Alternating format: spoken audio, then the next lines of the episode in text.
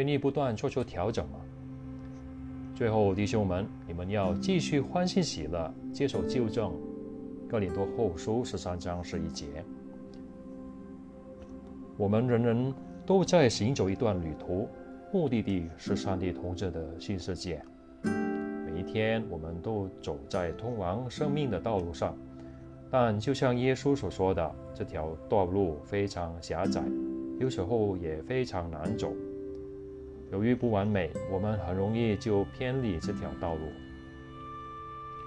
如果我们想继续走在通往生命的窄路上，我们就必须乐意调整自己的想法、态度和行为。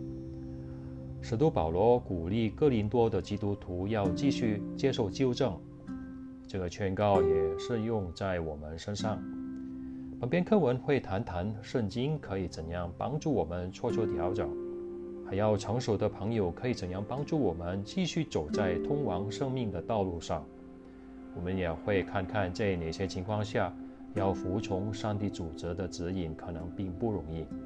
此外，本篇课文也会谈谈谦卑这个特质可以怎样帮助我们做出改变，并继续喜乐地崇拜耶和华。谦卑帮助我们做出调整。上帝的话语。当我们走偏的时候，上帝的话语会发出警告。我们如果谦卑，就会根据上帝的话语来纠正自己的错误想法。成熟的朋友，如果一个成熟的基督徒以仁慈的方式向我们提出劝告，我们有没有感激这个朋友鼓起勇气指出我们的问题呢？上帝的主责。上帝的主责通过出版物、影片和聚会，帮助我们按照圣经的话去做。有时候，中央长老团也会在组织的安排上做出一些调整。接受上帝话语的纠正，我们要了解自己的想法和感觉并不容易，因为我们的内心诡诈，很难看清楚自己到底想要什么。也很容易想出错误的道理来自欺，因此我们必须对照圣经来了解自己，看清自己心里的意念和打算。上帝的话语就好像 X 光一样，能帮助我们看清自己的真正为人。不过，我们需要谦卑，才会接受上帝通过圣经或他委任的人提出的劝告，并且获得益处。扫罗王的例子说明，人不谦卑会有怎样的下场。扫罗很骄傲，不肯承认自己的想法和行为需要改变。有一次，耶和华清楚地告诉扫罗，在打败亚玛利人之后应该怎么做，但他没有服从耶和华。先生萨姆尔当面指出他的错误时，他不但不承认，还为自己找借口。觉得事情并没有那么严重，甚至把责任推卸给别人。其实扫罗先前就已经显出类似的态度，他心高气傲，不愿意纠正自己的想法，结果耶和华责备他，不再认可他。为了吸取扫罗的教训，我们最好最好想想，我读到圣经里的劝告时。会不会为自己找借口呢？我会不会觉得不听从圣经的劝告也没那么严重呢？我会不会把责任推卸给别人呢？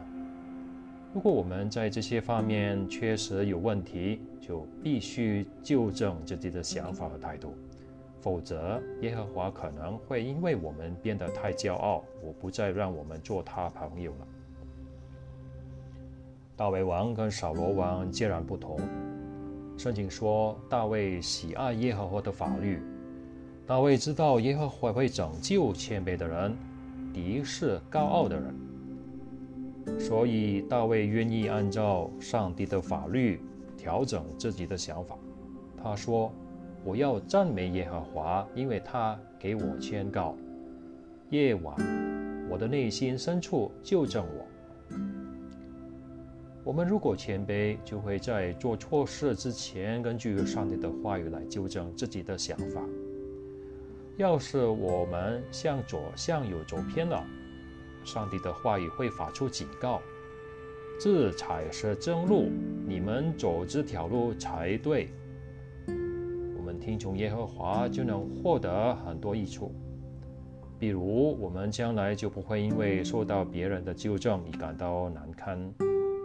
我们会因为感受到耶和华像慈父一样关爱我们，而跟他越来越亲近。上帝的话语就好像镜子一样，我们通常在早晨出门之前会照照镜子，这样在被别人看前之前，我们就能看出自己是否需要做出一些调整。同样，在每天阅读圣经的时候，我们可以看出自己是否需要调整某些想法或态度。许多人在早晨出门之前会阅读每日经文，沉思读到的内容，并且在一天之中努力把上帝话语的劝告实现出来。此外，我们也必须天天阅读并沉思上帝的话语。这听起来可能很简单，却十分重要，因为这能帮助我们留在通往生命的窄路上，听从成熟朋友的劝告。你曾经做了一些事，结果差一点偏离正道吗？当你的朋友鼓起勇气给你劝告时，你有没有听从并实践出来呢？如果有，你做得很好，而你肯定也很感激这个朋友给你的提醒。圣经说：“朋友因忠诚才使你受伤。”这句话是什么意思呢？请想想一个比喻。你正要过马路，路上车子很多，但你只顾着看手机，没看路。就像你正要过马路时，你的朋友一把抓住了你，把你拉回人行道上。他抓得太用力了，结果你的手臂淤青了。但因为他这样做，你才没有被车撞上。就算你因为手臂的淤青，呃，痛了好几天，你也肯定不会因此对朋友生气。你会非常感激他救了你一命。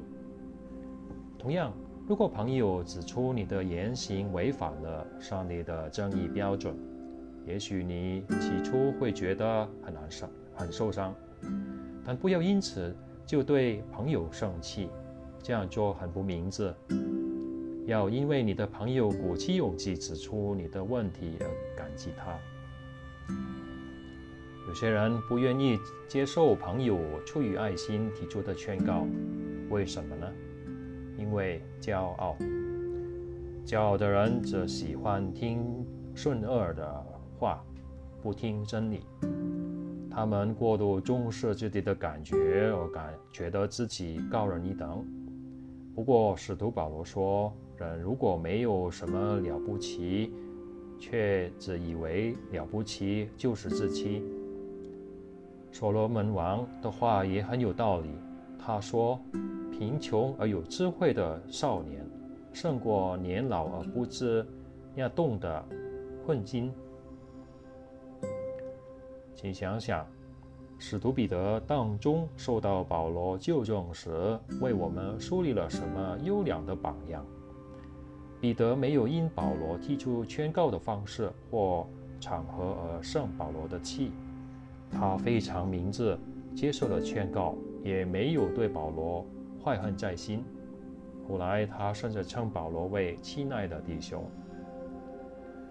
如果你觉得需要向朋友提出劝告，应该记得什么事？在提出劝告之前，要想想，我是不是过分正义呢？过分正义的人会用自己的标准去评断别人，而不是用耶和华的标准，而且他的态度可能很不仁慈。在慎重考虑后，如果你还是觉得有必要提出劝告，就要向朋友清楚地指出问题所在，要运用一些问题引导他，帮助他看出自己哪里做错了。你说的话要有圣经的根据，也要记得你没有权审判朋友，但你可以帮助他看出耶和华对他做的事有什么感觉。提出劝告时要运用上帝的话语，也要效法耶稣表现怜悯。为什么呢？因为我们怎样对待别人，耶和华就会怎样对待我们。服从上帝主责的旨意，在通往永生的道路上，耶和华运用他主责的地上部分指引我们。主责通过影片、各种出版物和聚会，帮助我们所有人按照圣经的劝告去做。我们学到的内容都有圣经的根据，非常可靠。此外，中央长老团也想以最好的方式完成传道工作。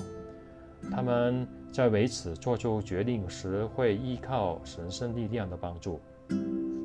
尽管如此，中央长老团还是会经常评估之前的决定。看看需不需要调整？为什么呢？因为这个世界的景象正在改变，上帝的组织需要因因最新的情况做出调整。如果上帝的组织对经文有新的解释，或者提供引提供指引，帮助我们符合上帝的道德标准，我们肯定很乐意接受。但是，当组织做出的调整会影响我们生活的其他方面时，我们会有什么反应呢？举个例，举例来说，建造和维修崇拜场所的费用越来越高昂，所以中央长老堂决定，一个王国聚会所应该尽可能让更多群会众一起使用。因此，上帝的组织合并了一些会众，也出售了一些聚会所。这样资金就能用在最需要建造聚会所的地方。如果在你的地区里有些聚会所要出售，有些会众要合并起来，你可能会觉得很难适应这些转变。有些传道员现在需要去更远的地方参加聚会，还有些人曾经参与建造或维修某个聚会所，他们可能想不通。为什么现在要出售这个聚会所，或觉得自己付出的时间和精力都浪费了？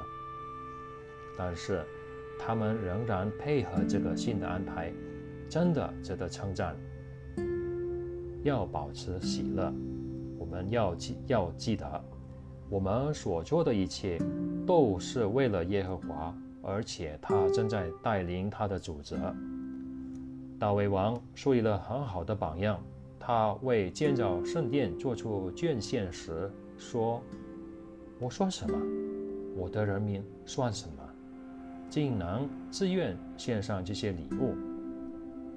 万物都从你而来，我们献给你的都是从你手里得来的。我们做出捐献时，也是把耶和华给我们的东西献给他。”但我们为了耶和华的工作付出时间、精力和财物，他一定非常高兴。留在窄路上，要继续留在通往永生的窄路上。我们所有人就必须紧紧跟随耶稣的脚步。如果你看出自己还有一些地方需要做出调整，不要灰灰心，因为这表明。你真的很想服从耶和华的吩咐。要记得，耶和华并不会对我们要求过高，他不会要求我们现在就做到像耶稣一样十全十美。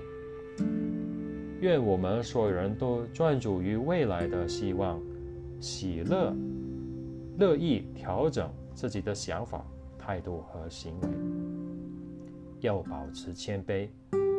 继续欢欣喜乐，接受纠正。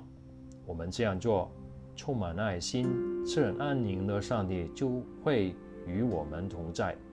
这样，我们不仅能达到目的地，还能享受这段旅途。